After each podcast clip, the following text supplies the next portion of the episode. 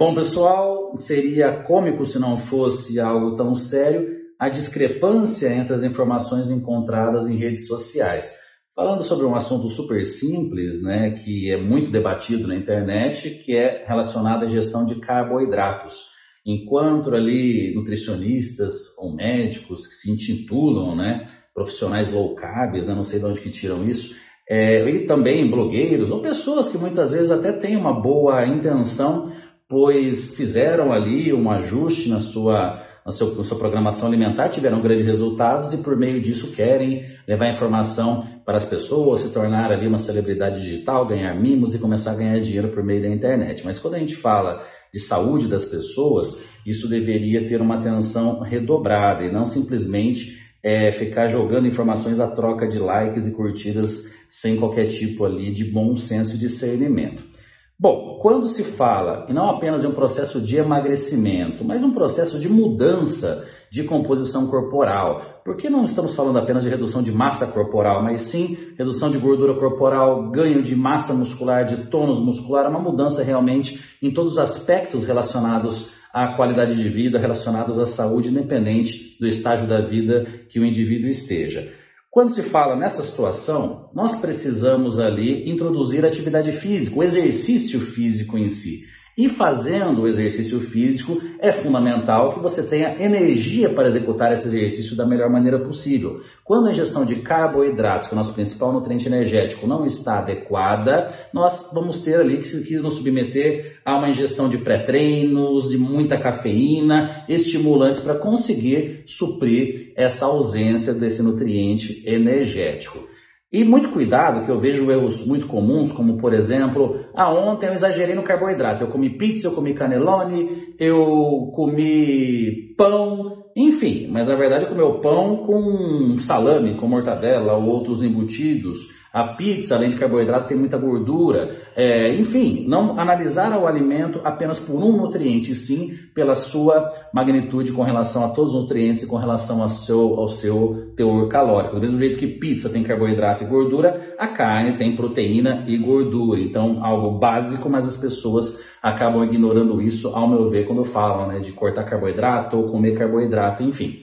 Então, quando falamos de uma ingestão adequada de carboidratos para quem busca realmente essa mudança né, no seu estilo de vida, principalmente baixando ali, como eu disse, percentual de gordura e ganhando tônus muscular, o carboidrato também tem uma função fundamental. Aquela mulher que até conseguiu ter uma por meio de uma dieta restrita né, em carboidratos, ou seja, restrita em calorias, conseguiu ali baixar o seu percentual de gordura, ela vai ter muita dificuldade com tônus muscular é aquele famoso, famoso físico, né, de glúteo flácido, né, aquele físico mais envelhecido realmente, que não tem tonificação. E para isso, então, nós precisamos de bons níveis de glicogênio muscular que serão provenientes da ingestão adequada de carboidrato. O erro clássico é uma dieta muito rica em proteínas, com um pouco de gordura, gorduras boas até, castanhas, é, azeite de oliva, abacate, etc., e muito baixa em carboidrato.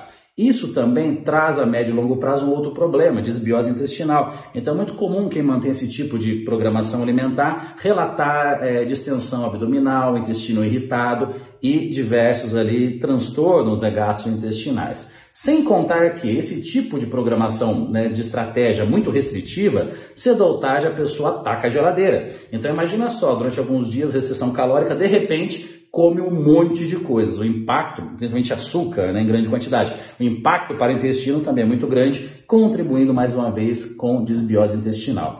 Desbiose intestinal, desregulação hormonal, vai atrapalhar a absorção de nutrientes e, consequentemente, em qualquer resultado que esse indivíduo esteja buscando.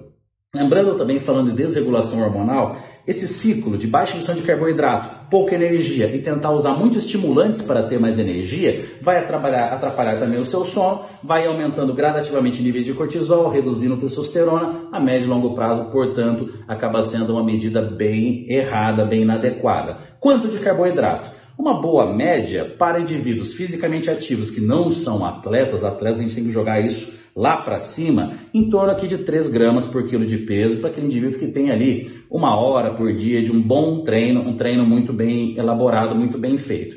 Agora, existem variações individuais, desde as questões genéticas com relação à metabolização de carboidrato, até é, questões epigenéticas ao longo da vida desse indivíduo, se ele tratou bem ou mal todo o seu organismo, isso vai exercer um efeito direto nessa capacidade metabólica, é, em que estado realmente que hoje está suas funções hepáticas, gástricas, intestinais, como que é realmente o estado desse paciente no momento da alimentação. É alguém que mastiga bem, que está ali prestando atenção no alimento? Tudo isso vai determinar no sentido da quantidade de carboidratos que nós utilizaremos aqui na, na, proposta nutricional. Quando temos exames em mãos, muita atenção com o nível de triglicerídeos, interessante manter triglicerídeos entre 70 e 90. É muito comum pegarmos esses casos de restrição de carboidratos, triglicerídeos muito baixos, 40, 50 de triglicerídeos, aí no caso uma glicose muito alta, né, de neoglicogênese, né, a pessoa está ali quebrando proteína muscular para fazer glicose, então a glicose fica, a glicemia fica alta,